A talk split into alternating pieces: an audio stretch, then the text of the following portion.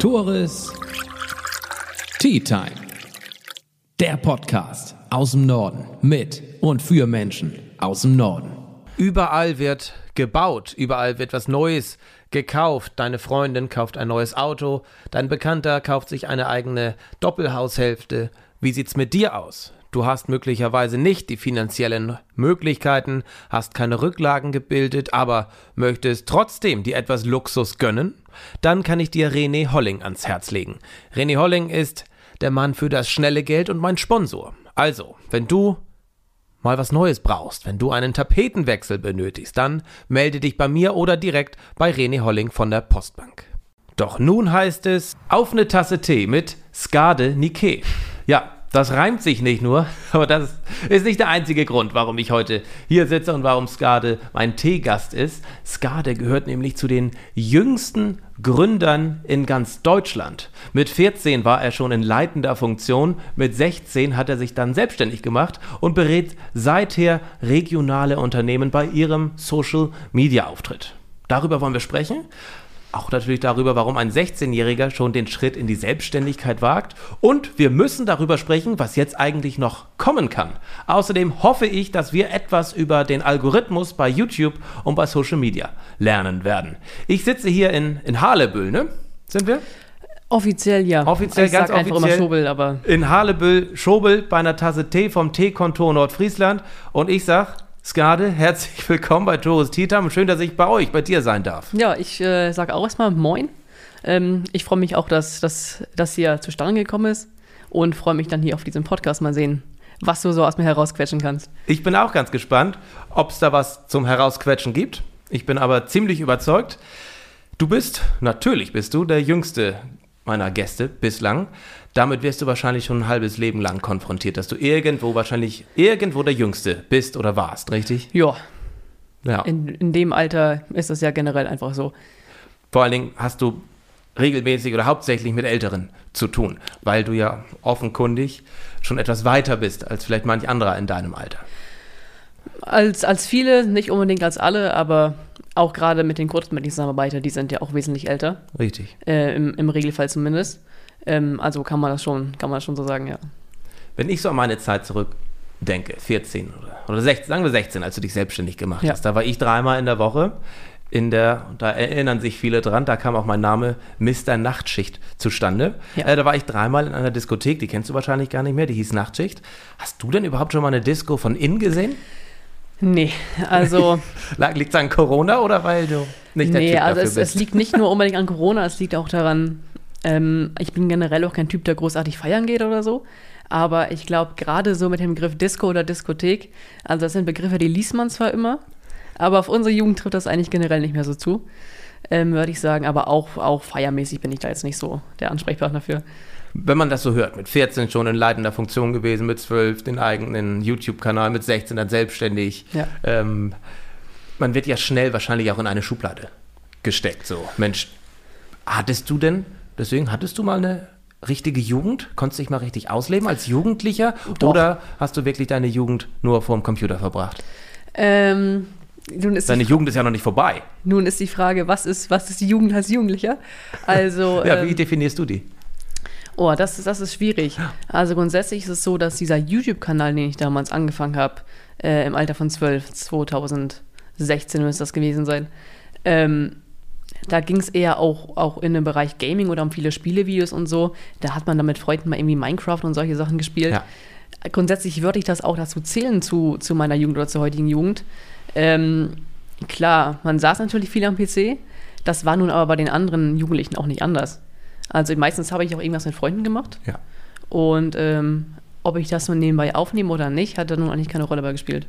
Machst du das immer noch? Also treibst, vertreibst du dir die Zeit immer noch mit Freunden? Hast du da Zeit für? Das ja, auf ja, jeden okay, Fall. also doch, da, da legst du Wert drauf. Ja, auf Ja. jeden Fall. Dann habe ich gelesen, dass du auch in der Freiwilligen Feuerwehr aktiv bist. Genau. Du gehst auf die HTS, machst in diesem Jahr voraussichtlich Abi? Nee, ähm, Abi mache ich gar nicht. Also Abi Spannend. würde ich nächstes Jahr machen. Ja. Ich bin aber überhaupt kein Freund vom, vom Thema Schule. Also allein schon von den Sachen, die man lernt, aber auch von dieser ganzen subjektiven Benotung. Ähm, zum Beispiel letztens wieder in einem Fach, in der Oberstufe hat man ja 0 bis 15 Punkte anstatt Noten, ähm, damit man eben diese Plus- und Minusnoten so mit äh, beeinrechnen kann, mit einberechnen Ja. kann. Und da habe ich mich um sieben Notenpunkte, also fast um die halbe Skala verschlechtert wegen dem Lehrerwechsel. Ähm, also das sagt mich auch schon wieder alles, wenn man nichts an seinem Verhalten eigentlich ändert. Und es bringt mich auch in der Praxis nicht wirklich weiter. Und es ist einfach nicht das, was ich möchte. Einfach so ein bisschen der falsche Alltag, nicht wirklich das, was mich voranbringt, was auch ein bisschen deprimierend dann natürlich ist. Ähm, deswegen mache ich nächsten Monat meine schulische Fachhochschulreife. Also die erhalte ich dann mit diesem Zeugnis. Ähm, und dann gehe ich nach Hamburg für ein Jahrespraktikum. Dann wirst du also kein klassisches Abi machen. Könntest du studieren, wenn du wolltest? Erstmal könntest du, rein hypothetisch. Ja, es würde gehen. An der Fachhochschulreife, deswegen ist es die Fachhochschulreife. Ähm, eben Universitäten würden nicht gehen, aber es gibt auch äh, genug ähm, Fernfachhochschulen, was für mich, wenn, dann auch eher eine Möglichkeit wäre, ähm, weil ich es einfach nicht so mag, ortsgebunden zu sein. Ähm, genau, diese Möglichkeit würde dann bestehen, ja. Ortsgebunden. Ich bin sehr, sehr ortsgebunden. Nordfriesland, Husum. Ja, Ähm, zieht es dich woanders hin? Definitiv. Ja. Ähm, also ich bin schon mal jetzt erleichtert, wenn es nach Hamburg geht, erst mal für ein Jahr. Grundsätzlich in der Großstadt ist es schon mal so ein bisschen, also zum einen gibt es ja auch ein paar andere junge Gründer.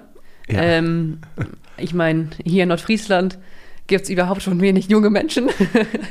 Da fängt es an. Vollkommen richtig. Ja. Und man kann einfach auch so ein bisschen aus sich herauskommen, würde ich sagen. Oder man wird so ein bisschen angetrieben auch von, von der Umgebung, weil einfach generell alles ein bisschen größer ist, was dann auch hilft, um größer zu denken, würde ich sagen. Ähm, grundsätzlich, ich war zwar noch nie in den USA oder generell außerhalb von Europa, aber irgend, irgendwas ist da, was ich, so, was ich so spüre, was mich dahin zieht. Ich weiß. Und du wirst es, ich denke, du wirst es lieben. Ich tue es. Ich, ich denke es ich denk's auch, ja. Ja. Ähm, also muss ich unbedingt wirklich Zeichner hin. Ich würde da so Los Angeles bevorzugen, generell Kalifornien. Mhm. Bin generell auch jemand, ähm, klar, wenn es jetzt so wie gerade in Nordfriesland regnet, es kann zwar auch mal schön sein, wenn man so diesen Duft von Regen hat, aber, es, Aber nicht 200 Tage im Jahr. nein, bitte nicht. Also Mhm. gerade in Kalifornien, wo die Sonne scheint, allein wenn ich schon im banale Dinge wie im Supermarkt Leute Englisch reden zu hören, würde mich irgendwie schon einfach glücklicher machen. Geht mir ähnlich. Ja. das ist richtig. Skadenike. Das ist ja auch kein klassischer nordfriesischer Nein. Name. Wo sind denn deine Wurzeln? Ähm, Klingt französisch, ne? Ja. Sk Skade? Das klingt wiederum, finde ich, Skade. Skandinavisch? Ja, also es ist nicht unbedingt aus einer, aus einer bestimmten Sprache der Vorname. Also es kommt aus dem Skandinavischen. Ähm, es ist von einem, von einem Wikinger abgeleitet, so wie es mir zumindest erzählt wurde. Der wurde aber scheinbar mit R geschrieben. Also meine Eltern sind ja große Skandinavien-Fans. Das, ich weiß nicht, was man im Hintergrund erkennen kann, aber da sind auch Elche, einige Elche und Fotografien. ja. Man sieht ja auch hier drüben, das kann man jetzt leider nicht auf dem Podcast sehen. Kannst du vielleicht ja einblenden nachher. ja, wenn wir dran denken. Ich will nichts Ja. versprechen. Einen lebensgroßen Elch. Ich Also- sehe ihn hier, ja. Ja, Das ist nicht echt. nein, der ist nicht Nee. echt. Okay. Ähm, je nachdem, was du für einen Tee getrunken hast, aber grundsätzlich ist er erstmal nicht echt. Nein. Ja, nicht, nicht den Hanftee von Hansenhanf. Genau.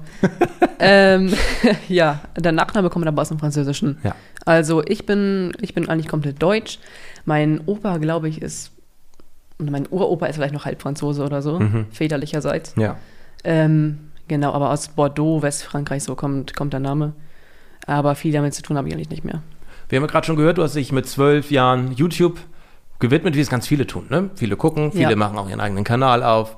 Ähm, du hast aber nicht nur den Kanal eröffnet und Content produziert, sondern dich auch schon ein bisschen damit befasst, wie erreiche ich denn überhaupt Menschen mit meinem Content? Ähm, und dann hast du dich mit zwölf Jahren mit dem Begriff Suchmaschinenoptimierung beschäftigt. Ich habe mich da mit den Weiterentwicklungen bei Yu-Gi-Oh! beschäftigt und du dich mit SEO, mit Suchmaschinenoptimierung. Wie, wie kam das mit zwölf Jahren? Also Elterlicherseits haben die irgendwie in die Richtung was? Überhaupt nicht, nein. tun? Also mein Vater, der hat äh, eine Einrichtung für schwer erziehbare Jugendliche, also der ist Erzieher. Ähm, und meine Mutter ist dort eben auch tätig. Ja. Ähm, grundsätzlich, es ist für mich eigentlich so ein bisschen selbstverständlich, will ich nicht sagen, aber es gehört für mich dazu, wenn ich schon diese Videos mache. Es hat ja einen Sinn. Klar, es soll mir Spaß machen, aber nur nebenbei aufzunehmen, das so ein bisschen zu schneiden und aufzupeppen. Gut, das macht vielleicht ein bisschen Spaß, dann nachher die Inhalte zu sehen, aber ich will es ja nicht selbst sehen oder nicht nur für meine Freunde, äh, die da vielleicht auch mitmachen, sondern ich will natürlich auch, dass ich gewisse Zuschauer erreiche und das macht ja auch viel Spaß, wenn man da so eine, so eine Community, so eine Gemeinschaft eben hat. Und äh, die muss dann ja aber irgendwie aufbauen. Hm. Bedeutet, man muss natürlich gucken, wie kommt man an diese Zuschauer, wie kommt man an die Abonnenten, wie kriegt man die Zuschauer vielleicht auch dazu zu kommentieren, dass man einfach weiß, wer guckt die Videos, was wollen die eigentlich sehen, ähm, damit ich da einfach ja noch bessere Klickraten habe, damit alle Abonnenten sich das vielleicht angucken und nicht nur die Hälfte. Und gerade bei YouTube ist die Suche ja eine wichtige Funktion oder eine, eine Funktion, die man auf jeden Fall nutzen kann, um eben nachhaltig auch an Klicks ranzukommen. Wenn, ich, wenn unser Podcast fertig ist, werde ich ihn bei YouTube hochladen und schreiben Tea Time mit Skade Nike. Ja. Ist das, ein, ist das ein toller Titel? Naja, also es kommt natürlich darauf an, für wen, für, ne, für wen es auch geeignet ist. Bei dir sind es nun mal auch Zuschauer, die größtenteils, denke ich mal, aus Nordfriesland kommen. Ich kenne Ja. deine Statistiken jetzt nicht. Ja. Ich meine, der Ähm, Content ist für ja. Nordfriesen gedacht. Ich meine, da sind vielleicht bestimmt auch ein paar andere, die sich einfach für Nordfriesland interessieren. Ja. Gerne für hier vielleicht auch mal Urlaub machen und einfach, ähm, ja, diese nordfriesische Stimmung mögen und wissen wollen, was hier los ist. Aber grundsätzlich denke ich, klicken da auch die meisten Leute eher drauf, weil sie sehen, ah, da ist ein, ein Andi Hansen oder ein Jan Klausen Hansen oder gut, das war jetzt der gleiche Nachname fast, das ist nun mal in Nordfriesland so. Ähm, aber ich denke, da werden die Leute eher vom Namen angezogen. Grundsätzlich sucht, suchen aber die wenigsten Leute Tourist Tea Time mit Was würden die eher suchen? bei dir, bei dir denke ich das vielleicht sogar eher schon, dass sie sich, dass sie das, dass sie das suchen. Ähm, wissen kann man das aber auch immer nicht bei jeder Branche gleich. Das kann man aber ganz einfach rausfinden. Also wenn ich jetzt in die Suche gehe ähm, und ich will zum Beispiel jetzt hier draußen, wenn es jetzt trocken wäre, ich würde vielleicht jetzt keinen Podcast mit dir machen über Nordfriesen. Das ist ja auch eine sehr kleine Zielgruppe, da erreiche ich die meisten Leute automatisch schon so durch die Bekannten. Ja. Ähm, aber wenn ich jetzt zum Beispiel zeigen möchte, gut, ich bin Gartenkanal, einfach wie ich am effizientesten den Rasen mähe. Da kann man einfach mal anfangen, RAS zum Beispiel in der Suche einzugeben und da wird gleich vielleicht Rasenmähen kommen. Vielleicht laden aber viele Leute was über Rasenmähen hoch. Wenn ich jetzt einfach nur Rasenmähen vorne im Artikel schreibe, das wird wohl nicht direkt sowas, äh, da irgendwie oben in der Suche angezeigt zu werden. Dann kann ich einfach wirklich Rasenmähen vielleicht mal ausschreiben, dann sehe ich ein paar kleinere Suchbegriffe. Zum Beispiel Rasenmähen mit Traktor oder Rasenmähen ähm, bei Nässe, was weiß ich. Gibt's, muss man nachgucken, äh, was da so gesucht wird. Und ähm, gerade wenn man noch einen kleinen Kanal hat, sollte man sich da an die kleineren Suchbegriffe ranwagen. Die müssen dann natürlich auch weit vorne im Titel stehen. Ähm, Bringt also nichts, wenn das in diesen Keywords versteckt ist. bringen tut es das schon. Oder in der, in der Beschreibung des. Also es gibt so diese drei wichtigen Parameter. Das sind zum einen der Titel, die Beschreibung und die Keywords, also die, die Tags, die, die Schlüsselworte da unten. Ähm, der Titel ist wirklich mit Abstand das Wichtigste. Dann die ersten 180 Zeichen der Beschreibung, die sind sehr entscheidend auch. Und dann kommen, kommen die Tags. Es gibt auch viele erfolgreiche Videos, die haben keine Tags. Ähm, ein bisschen helfen tun sie schon, aber der Titel ist das Wichtigste. Wahrscheinlich gerade bei kleineren Kanälen Auch, ist ja. das ganz, ganz wichtig. Wenn du schon die 2 Mille Abonnenten hast, dann kann man vielleicht mal auf die Ja. Tags verzichten. Wichtig ist ja auch, gerade bei einem ganz großen Kanal, da gucken die Zuschauer wahrscheinlich schon, weil man viele Fans hat, besonders lange die Videos. Ja. Es gibt eigentlich wirklich ganz zwei äh, Sachen, die wirklich sehr wichtig sind, weshalb es auch logisch ist, dass sie wichtig sind. Nämlich einmal die Schlüsselwörter, möglichst weit nach vorne. Ähm, denn was weiter vorne steht, scheint ja irgendwie wichtiger zu sein. Am besten auch zusammengeschrieben, also dass ich es nicht, ja, wenn gesucht wird Rasenmähen bei Nässe, also nicht Rasen bei Nässe mähen, Mhm. Okay. kann zwar auch angezeigt werden, aber Ja. ist natürlich ein bisschen schlechter. Ähm, aber gerade wenn ich Leute habe, die meine Videos immer sehr lange gucken, oder wenn ich die Videos ähm, einfach so schneide, dass die Leute gerne lange dranbleiben wollen. Das ist sehr wichtig. Auch für Videovorschläge rechts auf der Seite oder auf der Startseite. Denn YouTube will natürlich auch einfach nur Geld verdienen. Werbung wird geschalten. Also möchte YouTube die Zuschauer lange auf der Plattform halten. Und wenn sie wissen, okay, deine Videos sind relevant, wir bleiben lange bei deinen Videos dran, sehen sie auch mehr Werbung. Und das ist das, was YouTube will. Stimmt, man kriegt teilweise echt richtig viel Werbung um die Ohren. Ja, das kommt auf den Kanal drauf an. Ja. Ja. Ganz kleine Kanäle können ja noch nicht monetarisieren, also noch keine Werbung schalten. Das geht erst ab 1000 Abonnenten und 4000 Wiedergabestunden in den letzten zwölf Monaten. Deswegen verzeiht mir meine persönlichen Werbeblöcke am Anfang. Dafür kriegt ihr keine von YouTube. Ja, gut, aber das ist natürlich dann auch vielleicht einfach was aus der Region, da unterstützt man ja auch Leute mit. Ja. Das Wissen musst du dir ja irgendwie angeeignet haben. Ja. Natürlich ist da das Internet äh, da, Podcasts, Videos, äh, was auch immer. Mit zwölf hast du angefangen, mit 14 warst du schon in einer Agentur angestellt. Mhm. Was hat sich in diesen zwei Jahren geändert, dass das schon wurde? Wann, erzähl mal. Ähm, also grundsätzlich ist es gerade ja so im Bereich Social Media, weshalb ich auch Studiengänge und so ein bisschen kritisiere. Es ist so schnelllebig, am besten lernt man Social Media auf Social Media. Deswegen, wenn ich mir einfach ganz viele YouTube-Videos angucke, und da sind die relevantesten natürlich auch die bestoptimiertsten, also die Leute, die mal was erzählen, die haben auch Ahnung davon. Ähm, da kann ich mir einfach wirklich sehr, sehr viele Inhalte zu anschauen. Ähm, und wenn man das zwei Jahre lang jeden Tag wirklich täglich mal ein paar Stunden macht, aus Eigeninteresse, ist ja für mich auch keine, keine Arbeit oder so. Es war ja wirklich, ja, weil es mir Spaß macht, weil ich ja wirklich äh, den Sinn drin sehe. Ähm, ja, wirklich YouTube und auch andere kostenlose Inhalte. Also ich muss wirklich sagen, ich habe auch ab und zu mal ein paar Videokurse gekauft.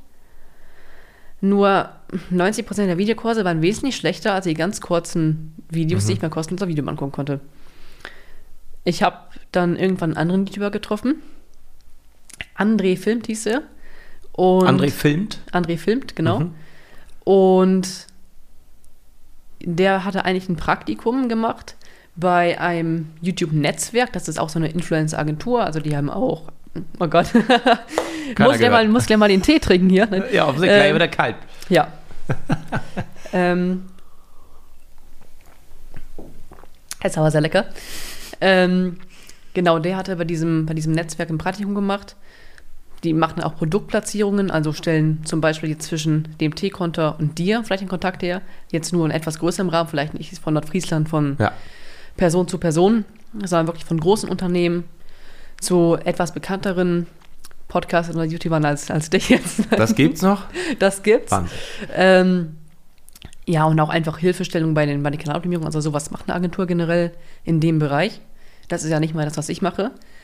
Aber da habe ich den tatsächlich kennengelernt, weil ich da mit meinem Kanal reingegangen bin.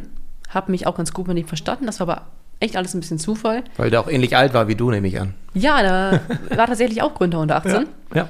Äh, nur noch nicht zu dem Zeitpunkt. Der hat ungefähr ein Jahr später gegründet, Okay. wo ich dann ähm, ja auch 13 war dann noch. Dann habe ich immer mitgeholfen. Ich wollte da eigentlich gar nicht so offiziell rein am Anfang, aber ich bin jemand, ich habe Probleme bei mir selbst auch viel zu optimieren. Ich kann das viel besser bei anderen Personen machen. Und deswegen wollte ich da einfach immer mithelfen, weil mir das eben auch Spaß gemacht hat. Das hatte ich auch äh, mit, dem, mit dem Justin, das ist auch ein Kollege, Ko- Kollege. ein Kollege, den kenne ich auch seit ungefähr 2016, ähm, der sich eben auch für das Thema interessiert hat. Da haben wir auch Wissen ausgetauscht. Ähm, mit dem hatte ich auch mal nur drei, vier Leute, kleine, kleine YouTuber, ähm, ja, denen habe ich auch wieder geholfen. Und irgendwann wusste ich aber so viel von der internen Struktur, das wäre schon fast illegal gewesen vom Datenschutz, da musste ich einfach Mitarbeiter werden. Und zwei, drei Monate später war ich plötzlich Abteilungsleiter der Influencer-Agentur. Ähm, das war tatsächlich auch ein, ein großes Startup aus Bayern, aus Würzburg. Und die haben auch viel mehr später gemacht, also nicht nur auf Influencer äh, spezialisiert, sondern auch ganz viele andere Abteilungen für Radio, für ähm, Videomarketing im Sinne von Filmproduktion und so weiter. Und das war dann meine Abteilung. Doch das, äh, das Unternehmen wurde dann verkauft. An wen darf ich leider nicht sagen. Aber okay. Ist auch gar nicht so wichtig. Wir wollen ja über dich Ja, sprechen. Es genau. wurde verkauft. Du warst dann 15, genau, ich war dann warst 15, dann arbeitslos mit war arbeitslos, ganz, ganz schrecklich. und ja. hast in der Zeit erkannt, für dich erkannt, dass du was alleine auf die Genau. Beine stellen möchtest. Oder ich dachte mir auch, gut, wenn er es kann, ich habe das Wissen auch, ich kann es auch, ich kann es eigentlich auch. Und ich wusste ja, wie er es auch gemacht hat. Und diesen Weg habe ich dann, hab ich, bin ich dann auch eingeschlagen. Und zwar kann man, ähm, gibt es einen Paragraphen im bürgerlichen Gesetzbuch, ähm, der eben auch beschreibt, wie das geht, dass man unter 18 über das Familiengericht oder über das Amtsgericht dann diese Zustimmung erhalten kann. Da geben die Eltern im Prinzip ähm, auch ein gewisses Recht ab. Also meine Eltern dürfen mir jetzt, obwohl ich unter 18 auch nicht verbieten. Okay. Ähm, dieses Recht haben sie abgegeben. Und das Gericht hat dann nach einem Antrag, nach einem Businessplan, den ich ausformuliert habe, haben die sich das angeguckt. Ich wurde eingeladen, nochmal ein paar persönliche Fragen, so wie jetzt einfach in einem persönlichen Gespräch, dass ich auch weiß, was ich mache und was da auf mich zukommt. Und dann kriegt man im Prinzip einen Monat später ungefähr, war es bei mir jetzt, ähm, dem Bescheid, dass man dazu berechtigt ist. Das gilt jetzt nur für Einzelunternehmen und Personengesellschaften. Eine GmbH dürfte ich jetzt nicht gründen oder eine UG und so weiter. Aber dann bin ich ganz normal zum Gewerbeamt gegangen. Da hat sich das Finanzamt auch schon gemeldet. Natürlich, sofort. Und ähm, genau, dann ging das Ganze eigentlich schon ganz unproblematisch los. Seit wann bist du denn jetzt offiziell selbstständig? Seit Juli 2020. Und dann ist das ein Kleingewerbe, nehme ich an? Naja, es gibt, es gibt ja nicht wirklich unbedingt so ein Kleingewerbe in dem Sinne. Das ist ja mehr so ein bisschen umgangssprachlich. Also Kleinstunternehmer bin ich nicht. Also ähm, ich habe eine Umsatzsteuer, die ich zahle auch Umsatzsteuer. Also hast du schon über 22,5 im Jahr einkalkuliert? Ja, einkalkuliert ist relativ. Ich finde es einfach auch wesentlich professioneller. Wenn man Umsatzsteuer Wenn man- angibt. Ja, ja. stimmt schon. Ist auch ja. gerade im B2B-Bereich. Ja. Also wenn ich nun mit Endkunden Ja. wirklich zusammenarbeiten würde, wäre es das anderes. Ja. Mhm. Aber mit anderen Unternehmen finde ich es auch einfach wesentlich angenehmer für die dann auch, ähm, um das dann zu verrechnen. Genau. Und dann gibt es auch schon Unternehmen aus der Region wahrscheinlich, die sich auf einen, einen 16- bzw. 17-jährigen Start-Upper einlassen. Genau. Zum einen hier aus der Region. Ähm, also ich habe schon mit ein paar äh, ja, Unternehmen oder anderen Lokalen und so weiter oder auch mit der Messe habe ich viel zusammengearbeitet. Aber auch überregional, also ich arbeite grundsätzlich mit lokalen Unternehmen, ähm, bin ich so ein bisschen spezialisiert. Also gut, Restaurants oder vielleicht, wenn du jetzt das Ganze in einem größeren Rahmen machen würdest, ähm, wäre das auch eine Sache, das ist ja auch was Lokales. Lokal heißt für mich in dem Sinne aber nicht unbedingt Nordfriesland, sondern einfach, dass das Unternehmen, was ich betreue, das Ganze lokal macht. Genau, es gibt irg immer irgendwo irgendwas Lokales. Genau. Die gesetzlichen Hürden, Skat, hast du ja bewältigt. Genau. Wie konntest du denn deine Eltern davon überzeugen, jetzt in die Selbstständigkeit zu gehen? Guck mal, vierter Versuch, vierter differ äh, Genau. verschiedener Ansatz. Okay. Ja, das war tatsächlich gar nicht so schwierig. Es waren ein paar gemischte Gefühle. Auf der einen Seite wussten sie, dass alles andere eigentlich auch falsch wäre. Also es war auch so ein bisschen abzusehen. Sie kennen ja auch ihren Sohn. Genau. Auf der anderen Seite, es ist natürlich auch immer so ein bisschen schwierig, gerade auch mit der Frage Krankenversicherung und so. Generell sind da viele Fragen offen gewesen. Wie sieht das bei mir aus und auch so eine gewisse Ungewissheit? Ähm, war jetzt ein bisschen paradox, aber Ja. ähm, ja, es war so ein bisschen Angst wirklich nicht, ein bisschen Skepsis schon, aber die Unterstützung war nicht von Anfang an da. Mhm. Dann brauchte ich keine großartige Vorarbeit noch zu leisten. Deine Freunde und Schulkollegen. Ja. Ich kann mir vorstellen, wir befinden uns ja, merkt man immer wieder, in einer gewissen Neidgesellschaft. Hast du ausschließlich Unterstützung erfahren? Nein, Tatsächlich nicht? nee, überhaupt nicht. Also es gibt viele, Also es muss ja auch nicht immer Neid sein. Es gibt gewisse Skepsis ist ja. Ja. auch in Ordnung. Aber was hast du denn für Erfahrungen gemacht? In der, sagen wir mal in der Klasse. ja, also generell von den Freunden, sowohl in der Klasse als auch von, von meinen anderen Freunden, gibt es da natürlich die Unterstützung. Ähm, äh, viel reden wir aber auch nicht drüber. Oft sind nur die Frage, ja, ist irgendwie mal ein neuer Kunde hinzukommen oder so, die haben da auch ein gewisses Interesse. Ähm, aber ansonsten in der Klasse, es gibt Leute, oder auch generell auf der Schule, Leute, die interessiert es gar nicht. Leute, die denken sich, ja, ja, cool, ich wüsste nicht, wie das jetzt gehen würde. Und es gibt die Leute, ähm, naja, die dann im Unterricht der CEO einfach schreien. aber es, es, sind, es sind gemischte. Ich meine, du gemischte- bist ja auch CEO, aber ich kann mir genau vorstellen, ähm, wie das gemeint ist dann Genau. auch von denen. Es gibt ja so einen schönen Spruch, erst wird man belächelt und am Ende wird man gefragt, wie man es gemacht oder geschafft hat. Ja. Und das denkst du dir, denke ich auch. Also ich glaube, du lässt dich davon nicht beirren. Also ich denke mir eigentlich ehrlich gesagt gar nichts dabei. Okay. Ähm, genau. Es ist schon eine alltägliche Sache. Du hast ja auch einen klaren Weg vor Augen, wo es hinführen soll. Sprechen wir abschließend noch drüber. Ähm, lass uns mal über das Hier und Jetzt sprechen. Du hast einige Unternehmen, die du betreust. Und wir nehmen mal ein praktisches Beispiel. Meine Freundin aus der Gastro ähm, möchte mit dir zusammenarbeiten. Ja. Wie würdest du mit ihr oder mit denen, mit dem Landgasthof ähm, in die Zusammenarbeit gehen? Was würdest du für die übernehmen? Was müssten die machen? Wie sieht Ja. so eine Social-Media-Betreuung aus? Ähm, das kann man ganz unterschiedlich gestalten. Bei mir ist es so, dass äh, natürlich erstmal ein Konzept ausarbeitet wird oder generell die Frage, gut, wen wollen wir damit erreichen?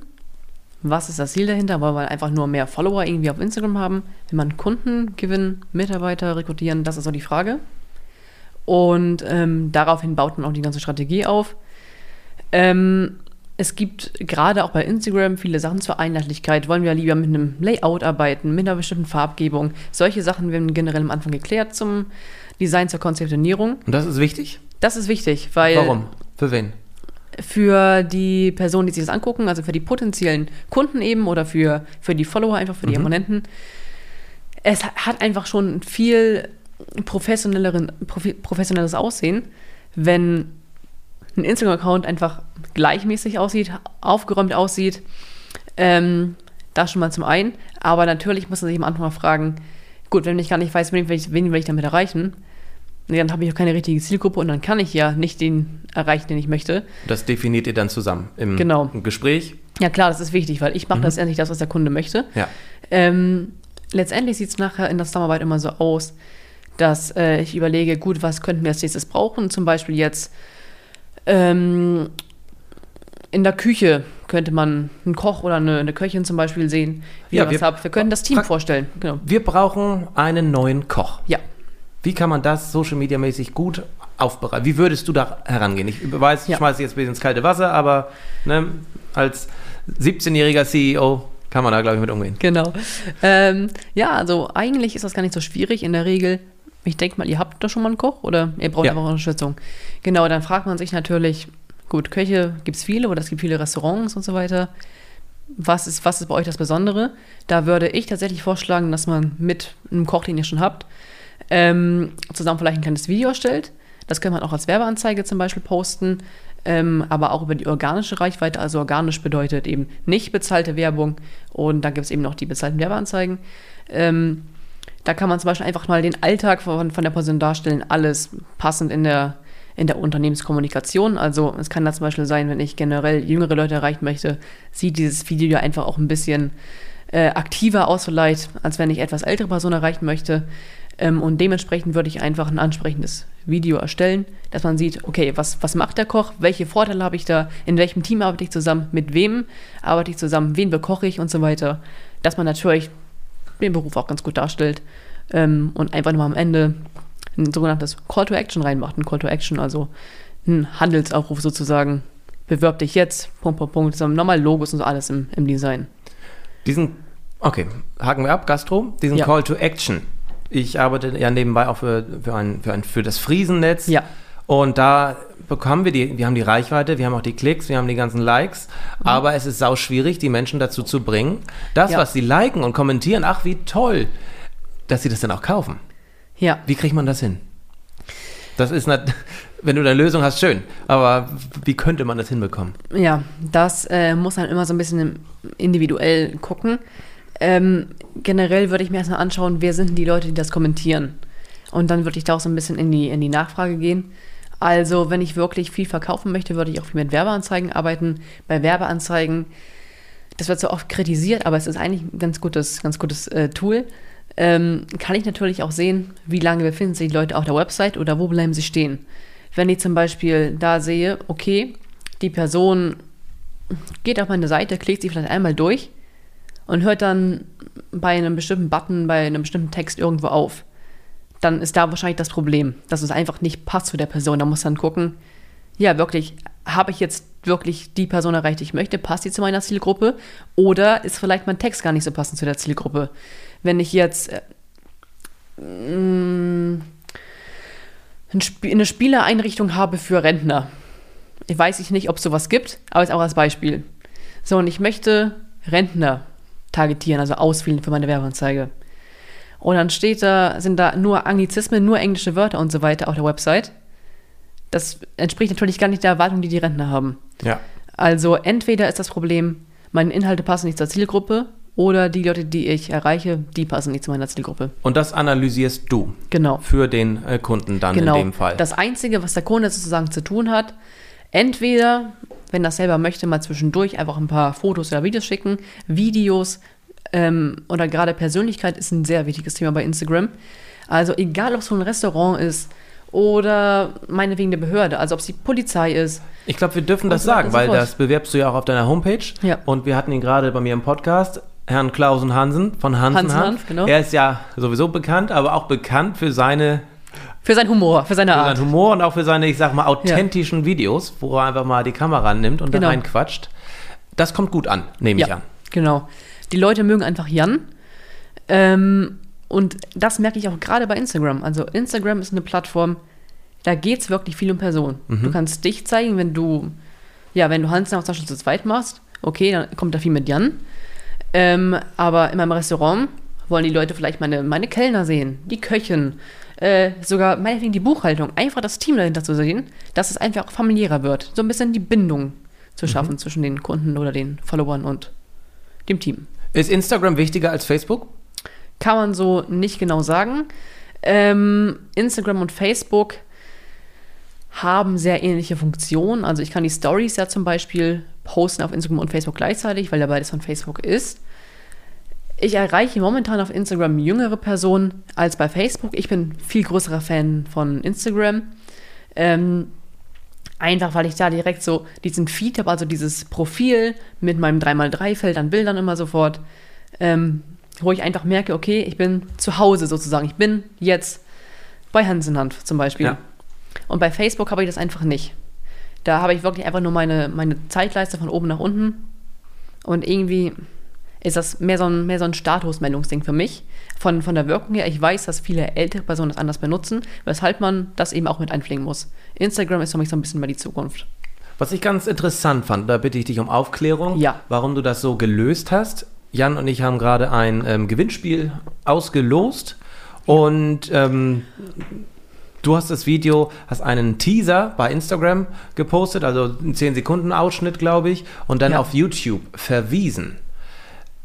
Erste Frage, warum? Und dann kommt gleich nochmal eine Folgefrage. Okay.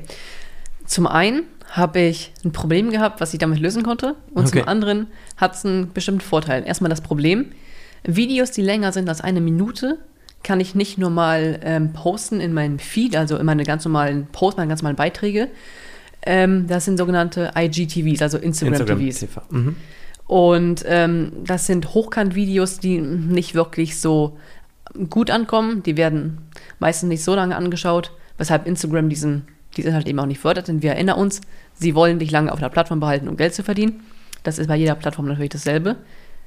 Ähm, also möchte ich dann vielleicht auch noch den YouTube-Kanal bewerben und das kann ich dann nutzen, indem ich einfach wieder meinen mein Post poste, also meinen Beitrag. Ist da meinetwegen 10 Sekunden lang. Bei dir wurde man vielleicht so ein bisschen heiß drauf, bin ich jetzt der Gewinner, wer könnte das sein? Da habe ich auch den Gewinner zensiert. Das erfährt man dann auf YouTube. War auch wieder ein Call to Action, dass man da vorbeischauen soll. Also die Schemata sind immer relativ gleich. Ähm, und gleichzeitig bewerbe ich natürlich einen weiteren Kanal. Es hat auch einfach Sicherheit, wenn ich bei Instagram äh, vielleicht eine gewisse Zuschauerschaft habe, aber auch auf YouTube, auf Facebook einfach hin und her so ein bisschen über Kreuz. Das weiß ich nämlich jetzt äh, gar nicht. Hast du den YouTube-Kanal von Mhm. Jan von Hansenhanf denn dort auch eingestellt oder eingetragen unter diesem Post, dass man di- direkt draufklicken kann oder nicht? Das, Das äh, zielt nämlich auf meine nächste Frage gleich ja, ab. das ist tatsächlich eine Sache, die man nicht so einfach machen kann. Also bei äh, Facebook ist das tatsächlich ein Vorteil. Ich weiß bis heute nicht, warum Instagram das nicht macht. Wahrscheinlich, weil Instagram die Leute eben auch auf ihrer Plattform behalten möchte. Ähm, und zwar das Einfügen von Links. Oft heißt es bei Instagram Link in der Bio, also Biografie, also oben auf dem Profil äh, ist ein Link. Da benutzen auch viele solche Linkverteiler, wo man mehrere Links hat. Linktree, ne? Linktree wird oft benutzt, Ja. genau. Ähm, Aber gibt es ganz verschiedene Anbieter. Ja. Bei Facebook kann ich wirklich direkt den Link anklicken. Bei Facebook ist also der Kanal direkt beim Post gewesen, bei Instagram leider nicht. Und jetzt meine Frage. Wir haben gerade gelernt, ähm, die Plattformen möchten die Person auf Ja. ihrer Seite behalten. Wenn ich meine Market oder meine Social Media, meine Performance da beobachte und einmal ein Bild lediglich vom Podcast poste, erreiche ich damit viel mehr Menschen. Wenn ich dann den YouTube-Link poste, da erreiche ich ein Viertel, ein Fünftel. Und ich denke mir, gut, der Facebook-Algorithmus, der verhindert, dass viele Menschen diesen Link sehen, weil sie wollen, dass man auf der Seite bleibt. Ja. Ist das so? Ähm, Es, wenn nicht, bin ich, bin ich gespannt auf deine Erklärung, warum ich da so viel Ja. weniger Menschen erreiche. grundsätzlich kann man nicht immer sagen, zu wie viel Prozent das nur die Reichweite einschränkt. Man kann sagen, wenn man grundsätzlich Links verwendet, wird, wird es potenziell weniger angezeigt. Potenziell weniger kann mal heißen, die Hälfte fällt weg oder auch nur eine Person. Es kann äh, oft auch wirklich vom Post abhängig sein. Es ist auch sowohl bei Facebook auch wichtig, dann die Leute halt lange auf dem Post selbst zu behalten. Und daran wird oft äh, auch entschieden, wird dieser Post auch weiteren Abonnenten gezeigt. Also wenn die Beschreibung lang ist, die Leute haben was zu lesen oder ein Video direkt, was sie sich lange angucken können, das ist auch der Vorteil bei Videos, da bleiben sie länger drauf als auf einem Bild, ähm, dann wird es auch schon wieder automatisch mehr vorgeschlagen. Das muss man selbst immer testen. Du hast mal gesagt oder auf deiner Homepage steht sogar, du bist ein großer Fan dieser Algorithmen. Ja. Ich überhaupt nicht. Okay. Was findest du denn daran so faszinierend? Mich treiben, treiben, treiben diese Algorithmen eher in den Wahnsinn. Ja, ähm, dich vielleicht als Ersteller. Ja. Ähm, das weise ich aber auch so ein bisschen auf, das Pro auf ein Problem hin. Also zum einen bei, bei den Algorithmen selbst, die entscheiden ja wirklich, gut, was ist wichtig. Ich als Zuschauer möchte natürlich nur das sehen, was auch wirklich gut ist. Ich möchte so ein bisschen die Befriedigung bei den Videos haben. Ich möchte spannende Videos sehen oder informative, unterhaltende, je nachdem, was Instagram halt auch weiß, was ich möchte, denn die Algorithmen wissen, was, äh, was die Zuschauer wollen. Mhm. Für dich ist es vielleicht ein bisschen blöd, aber dann siehst du, okay, irgendwie kam es nicht so gut an, ich muss es anders machen, weil Instagram ist da auch repräsentativ und weiß, was eben deinen Zuschauern gefällt. Und man möchte natürlich die Zuschauer zufriedenstellen und das ist das Wichtige. Was ich aber auch gut finde, sind, ist die ganze Technik um die Werbeanzeigen, weil um die gekauften. Ja. Mhm. Bei Zeitungen erreiche ich meine Leser morgens am Frühstück. 10% davon sind vielleicht meine Zielgruppe. Und der Rest möchte vielleicht nicht jetzt zur Autowäsche oder unbedingt eine Pizza bestellen bei dem nächsten Lieferservice. Es gibt ja verschiedene Sachen. Aber Hier will man bei Social Media will man bei Social Media Werbung bekommen? Will man, wenn man Social Media durchscrollt, will man da was kaufen, was abonnieren oder will man sich da nicht einfach nur berieseln lassen, unterhalten lassen? Das ist auch wieder tatsächlich unterschiedlich äh, von Person zu Person. Facebook teilt die Leute da auch ein. Also es gibt sozusagen ähm, die Käufer, die Kommentierer, die Website-Besucher, die aber nichts kaufen, je nachdem, was ich dann einschreibe in der Kampagne, was ich möchte. Also Website-Besucher, Likes, Kommentare oder wirklich Käufe. Und das kann man bei diesen gekauften Werbeanzeigen ja, alles einstellen. Und dann kann ich dir auch sagen, dass ich nur Frauen möchte von 37 bis 42, die gerne äh, sonntags ins Café gehen, aber auch einen Hund haben. Unheimlich, aber auch faszinierend. Und genau. das erklärt auch deine Faszination für diese Algorithmen. Unheimlich ist aber auch nicht wirklich unheimlich, meiner Meinung nach. Ähm, also viele sehen das halt kritisch nur letztendlich hat Facebook auch nur die Daten, die du selbst da lässt. Natürlich, klar. Ich logge mich jetzt nicht bei Facebook ein und Facebook weiß direkt, oh, ich wohne genau an dem Punkt. Ich äh, es, trinke Facebook den, lernt ja. das nach einer Weile ja. durch die Interaktion. Und daran wird das ihm auch angepasst. Hm. Auf deiner Homepage, habe ich gerade gesagt, steht die Faszination für die Algorithmen, ja. aber da sind auch deine Preise zu finden, die mhm. du aufrufst. Da hast du drei verschiedene Preismodelle.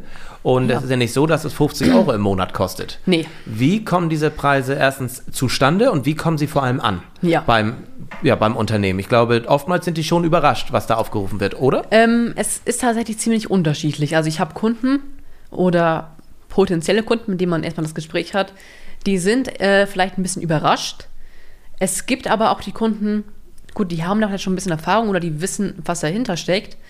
Ähm, und die sind dann auch nicht mehr so überrascht. Das ist wirklich komplett vom einen Ende bis zum anderen. Ähm, deswegen habe ich diese Preise eben auch da, weil ich möchte natürlich auch, ich sage es mal, das klingt ein bisschen hart, aber meine Zeit effizient natürlich nutzen, also auch nicht mit den Leuten verschwenden, die es nicht wertschätzen, sag ich mal. Ähm, deswegen habe ich sozusagen auch erst gar nicht die Gespräche mit den Leuten, für die die Preise gar nicht in Frage kommen. Also das ist schon mal so ein bisschen vorgefiltert dann, ähm, weshalb ich da eher positive Rückmeldung habe. Ähm, ich finde das deswegen auch wichtig, das transparent zu zeigen. Wie die zustande kommen, naja, es sind eben Monatspauschalen und ich wollte einfach die Konkurrenz unterbieten, die es sogar noch äh, da hat, obwohl es immer noch, muss man sagen, man denkt sich, für ein paar Posts ist das doch recht teuer. Nach Zeit abrechnen kann man das auch nicht. Ähm, das hat dann eher wirklich was ja, mit, dem, mit dem Wissen zu tun, sag ich mal, dahinter. Weil man muss wirklich Dafür exakt, man ja, halt, man ne? muss exakt wissen, was man macht. Und ich brauche nicht lange für einen Post, aber ich weiß exakt, wie ich das mache. Und weil ich genau weiß, was ich mache, bin ich eben auch schnell durch. Man zahlt ja auch für die Expertise und das angeeignete genau. Wissen.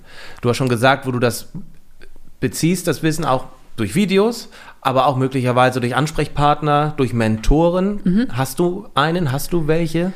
Ähm, in letzter Zeit oder so im letzten Jahr habe ich eigentlich nur einen wirklich gehabt, den Torben Platzer.